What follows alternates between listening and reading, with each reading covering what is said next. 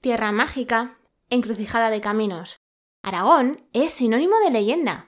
Los ecos de miles de historias todavía resuenan en cada uno de sus rincones. Solo tenéis que prestar atención y dejaros llevar. Bienvenidos y bienvenidas a un nuevo podcast de Aragón, Historias y Falordias.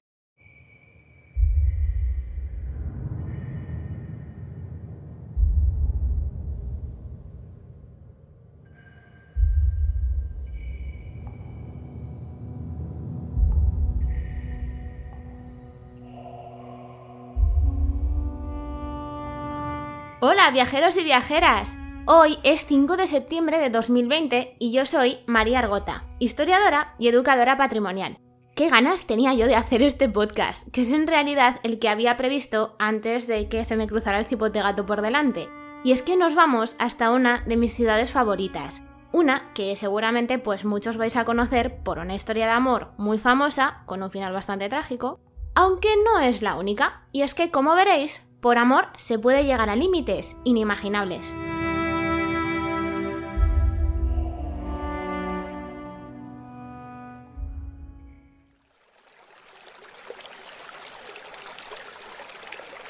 Allí donde el río Rojo y el Blanco se unen y dan origen a Alturia, se levanta una ciudad de leyenda.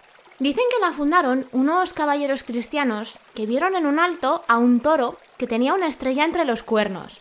Demográficamente es la capital de provincia menos poblada de España, y a pesar de los muchísimos golpes que ha recibido a lo largo de la historia, todavía resiste y como les gusta decir mucho a los habitantes de la capital y de la propia provincia, existe. Hoy nos hemos venido hasta Teruel. Vale, ya sé que estuvimos aquí cuando os hablaba del director segundo de Chomón, porque nació en Teruel y en la ciudad pasó sus primeros años de infancia y su juventud pero es que no fueron ni cinco minutos. Teruel es una ciudad que merece por lo menos dedicarle un fin de semana a fondo, más tiempo si sois como yo. Y es que tiene tantísimo para ofrecer al visitante que por muchos podcasts que yo haga, seguro que me acabo dejando algo. Si solo tenéis unas horas para visitar Teruel y queréis saber qué es lo más popular, yo, desde mi punto de vista, os diría que tres cosas. La primera es la plaza de Carlos Castell, que era un político de finales del siglo XIX y principios del XX, al que la ciudad le debe algunas de las obras más importantes que tiene hoy en día. Lo que pasa es que justamente en esta plaza se encuentra uno de los símbolos y toda una seña de identidad para los turolenses, que es la Fuente del Torico. Por esa razón, el nombre con el que se la conoce más bien es Plaza del Torico. La fuente se levanta en el año 1858 y sustituye a otra que había allí desde el siglo XVI. En sí es una columna nada menos que de 7 metros de alto que en la parte baja tiene cuatro cabezas de toro hechas en bronce de las que sale agua, aunque lo más interesante está justo en el otro extremo de la columna, que es la estatua del torico. Se le llama así por las dimensiones que tiene. Está hecha en bronce fundido. Mide unos 45 centímetros de largo y 37 centímetros de ancho. Y ahí donde la tenéis, pesa nada menos que 55 kilos. Eso se sabe porque a lo largo de su historia se ha bajado varias veces del pedestal en el que está. La última en el año 2003, que es cuando se la llevan al Museo de Teruel para una restauración que ya iba siendo necesaria. Para los turolenses es todo un símbolo. Tanto es así que el segundo fin de semana de julio, dos miembros de una de las peñas de Teruel escalan hasta lo alto de la columna para ponerle un pañuelico y dar así inicio a las famosas fiestas de la vaquilla.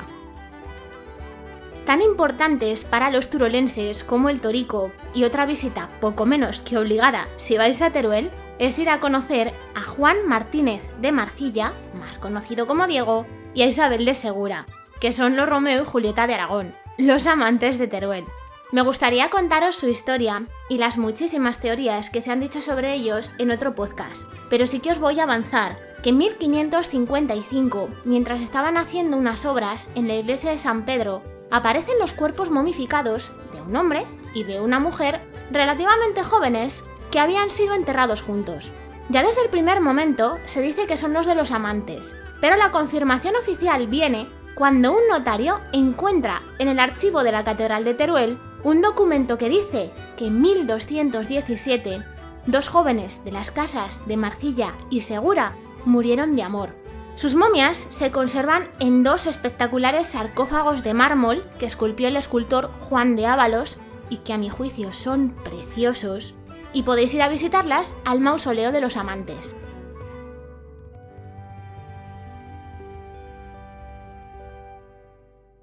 Bueno, pues tenemos al torico, tenemos a los amantes. Si sois un poquito carnívoros y podéis hacerlo, no dejéis de probar el jamón de Teruel. Pero dejando la gastronomía a un lado, aún hay una tercera cosa por la que se identifica a esta ciudad, que es el mudéjar. Y es que aquí es donde se han conservado algunos de los ejemplos más espectaculares de este estilo que tenemos no solo en Aragón, en toda España.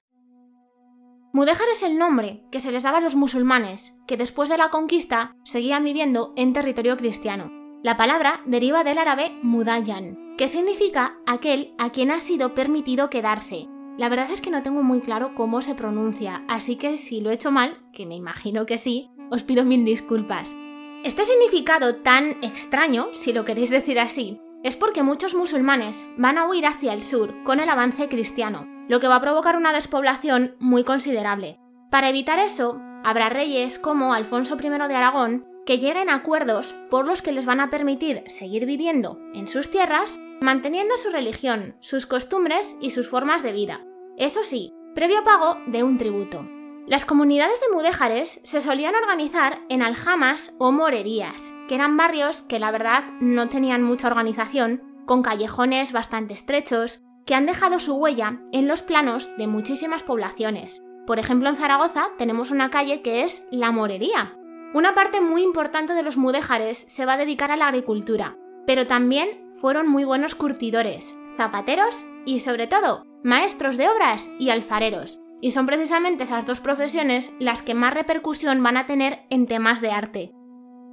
En Aragón, si buscáis iconos del arte mudéjar, la mayor parte son los que están en la ciudad de Teruel, de hecho, van a inspirar a los arquitectos de finales del siglo XIX y principios del XX para levantar construcciones neomudéjares tan famosas en nuestra comunidad como la escalinata de Teruel, la portada de la catedral de esta ciudad o la sede central de Correos de Zaragoza. Os propongo hacer una pequeña ruta rápida por el mudéjar de Teruel. ¿Qué me decís? Yo empezaría fuera de las murallas y me iría hasta lo que en su momento fue el arrabal de la Merced, que es donde se levanta la torre mudéjar más tardía de esta ciudad, la que pertenece a la iglesia de la Merced. Como está fuera de los circuitos habituales y no está dentro del casco histórico en sí, no es mucha la gente que se acerque a verla, pero os digo que el paseo no es largo y de verdad merece la pena. Después me iría hasta la iglesia de San Pedro, que es donde fueron enterrados los amantes de Teruel, que ahora están en un edificio anexo al templo, que es el mausoleo del que os hablaba antes. San Pedro está considerada por los expertos como una de las joyas del mudéjar en Aragón, porque es una iglesia fortaleza que por cierto podéis recorrer prácticamente entera, y siguiendo porque tiene uno de los poquitos claustros mudéjares que conservamos en esta tierra. Además, su torre es una de las más antiguas que tienen en la ciudad. Como curiosidad os voy a contar que esta iglesia tuvo muy mala suerte, porque a finales del siglo XIX le cayó un rayo y el interior se pegó fuego, Así que decidieron repintarla entera en estilo neogótico, y eso la ha convertido a día de hoy en uno de los templos más fotografiados de toda la ciudad. Después yo me iría hasta la Catedral de Santa María de Mediavilla. Os tengo que confesar que estoy muy enamorada de ese nombre. Su torre es junto a la de San Pedro, una de las más antiguas que hay en Teruel. También tiene un cimborrio, que es uno de los tres en estilo mudéjar que se conservan en Aragón, si os preguntáis cuáles son los otros dos, son el de la Catedral de Tarazona y el del Aseo de Zaragoza. Pero el interior reserva una sorpresa de altura y no exagero. Es una techumbre en la que está representada toda la sociedad turolense del siglo XIII, que es tan importante que hay quienes la llaman la capilla sixtina del arte mudéjar. Después de la guerra civil, cuando se restaura la catedral, se construye una balconada, y eso permite que se pueda subir a ver de cerca. Eso sí, Tened en cuenta, sobre todo para quienes tengáis vértigo, como yo, que la balconada está a una altura bastante considerable, así que si no os gusta pasarlo mal, es preferible que os quedéis abajo con unos buenos prismáticos y así no os perderéis ningún detalle. Y me dejo las dos torres más espectaculares y seguramente las que más veces aparecen en los libros de historia del arte para el final. Son San Martín y El Salvador, que son del siglo XIV y siguen la estructura de alminar hispano-musulmán, que es básicamente una torre de planta cuadrada que está envuelta por otra exactamente igual, entre las que hay un hueco que es por donde va toda la caja de escaleras. De todas las iglesias de las que os he hablado, ya os he dicho que San Pedro se puede visitar prácticamente entera, y luego hay otra, que es la del Salvador, que tiene una parte visitable. La iglesia no suele estar abierta al público, pero la torre sí, porque dentro está el centro de interpretación del arte mudéjar, en el que por cierto os contarán que el mudéjar de la ciudad de Teruel fue declarado Patrimonio de la Humanidad en 1986, algo que se extendió a otros monumentos en este estilo que tenemos en Aragón en 2001. Mirad, la primera vez que estuve en Teruel tendría como 14 o 15 años y en cuanto bajé del autobús le pregunté a la guía de nuestro grupo que dónde estaba la Plaza del Tórico. Y es que mi abuela me había estado llenando la cabeza con tantísimas ideas sobre la escultura que dije, pues yo tengo que ver si son verdad o no.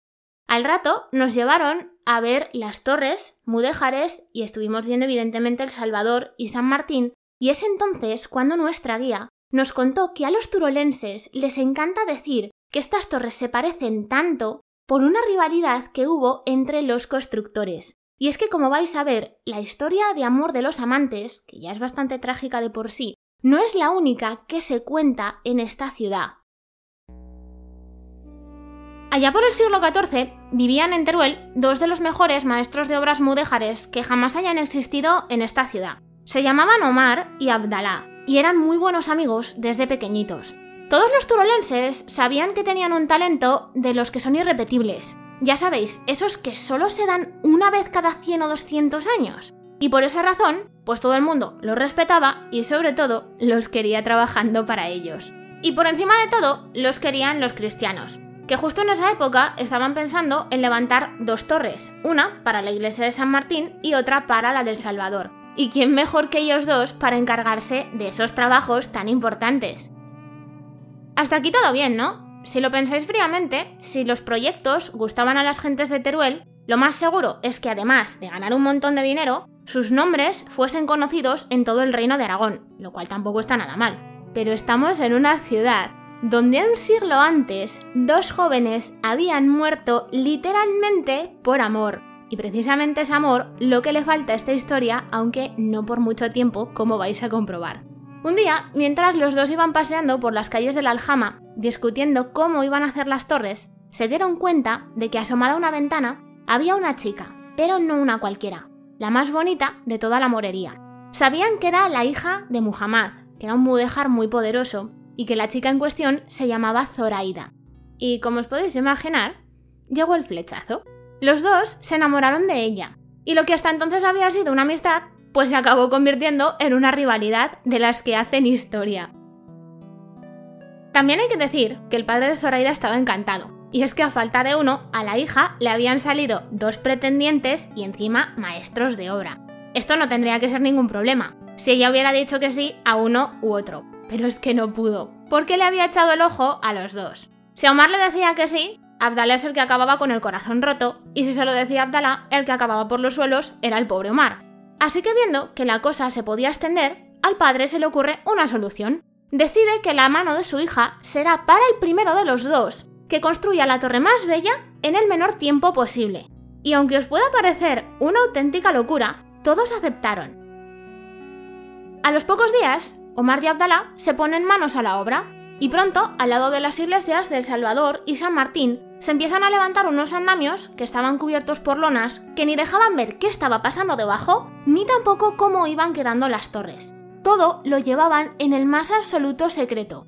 Lo único que sabían los turolenses era una cosa, y es que las obras se habían llevado al extremo. Para poder acabar cuanto antes, contrataron a cientos de obreros que se turnaban hasta para trabajar por la noche, lo que fuera por ser el primero en terminar.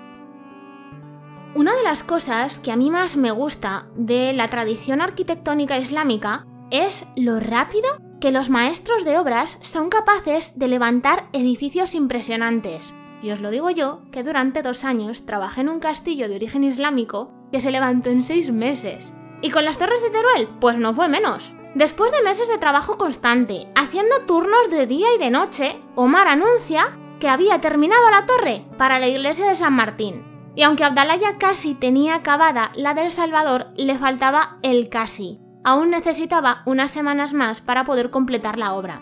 Poco a poco, la torre de San Martín se fue descubriendo a los turolenses, que no habían visto nunca nada igual en la ciudad. Omar estaba doblemente contento. No solo se quedaba con Zoraida, también su trabajo estaba encantando a todos los que lo veían. Llegados a este punto, lo más probable es que os estéis preguntando que dónde está la tragedia. Pues paciencia, que ya sabéis que dicen que las prisas son malas consejeras. Y esto es algo que seguramente Omar se tendría que haber aplicado. Y es que cuando empezaron a retirar los andamios de la parte más baja de la torre, se llevó las manos a la cabeza. Sí que había terminado primero, sí que había hecho una obra muy hermosa, pero no era perfecta, y es que estaba ligeramente inclinada. Al darse cuenta del grandísimo error que había cometido, se volvió totalmente loco. Los que estaban allí dicen que le cambió la cara por completo, y antes de que pudieran hacer nada, echó a correr, se metió en la torre, subió hasta la parte más alta y se arrojó al vacío. Ya os he dicho que tuvierais mucha paciencia con el tema de la tragedia. Unas semanas después, Abdalá anunció que había terminado la torre para la iglesia del Salvador, y como pasó con la de Omar, los turolenses se iban enamorando poco a poco de todo lo que se iba descubriendo. Pero la sorpresa llegó cuando al retirar los andamios la gente pudo ver que las dos torres eran prácticamente idénticas. Al final es Abdalá el que se acaba casando con Zoraida y la torre de Omar pues sigue quedando como testigo de otra historia de amor con un final muy agridulce. Primero los amantes, luego Omar y Abdalá. Anda que no les gusta el amor trágico a los de Teruel. Y también les encanta contar esta historia, como ya os he dicho, para explicar el parecido entre sus torres, aunque os tengo que decir que tiene más de leyenda que de realidad. Y es que, aunque los especialistas en arte mudéjar aragonés dicen que las dos se hicieron en la primera mitad del siglo XIV, la torre que se levanta antes es la de San Martín, y unos años después se hace la del Salvador, cosa que se sabe porque hay documentos de la época. Que la torre de San Martín esté ligeramente torcida no es porque el maestro de obras tuviese mucha prisa, sino por la humedad, que llevó a que en el siglo XVI tuvieran que colocarle un muro de refuerzo en la parte más baja o se les venía abajo. A mí, sinceramente, si me dais a elegir entre lo que os acabo de contar y la historia de amor, pues me quedo con la historia de amor. ¿Qué le voy a hacer? Bueno, yo me despido por hoy, no sin antes agradeceros eternamente que escuchéis este podcast. Si queréis más información sobre estas dos torres, el Mudejar Aragonés o os quedan dudas de otros temas, podéis escribir a consultas o contactar a través de los perfiles de Aragón, Historias y Falordias en Facebook e Instagram. Os espero en un par de semanas. Que paséis un día de leyenda.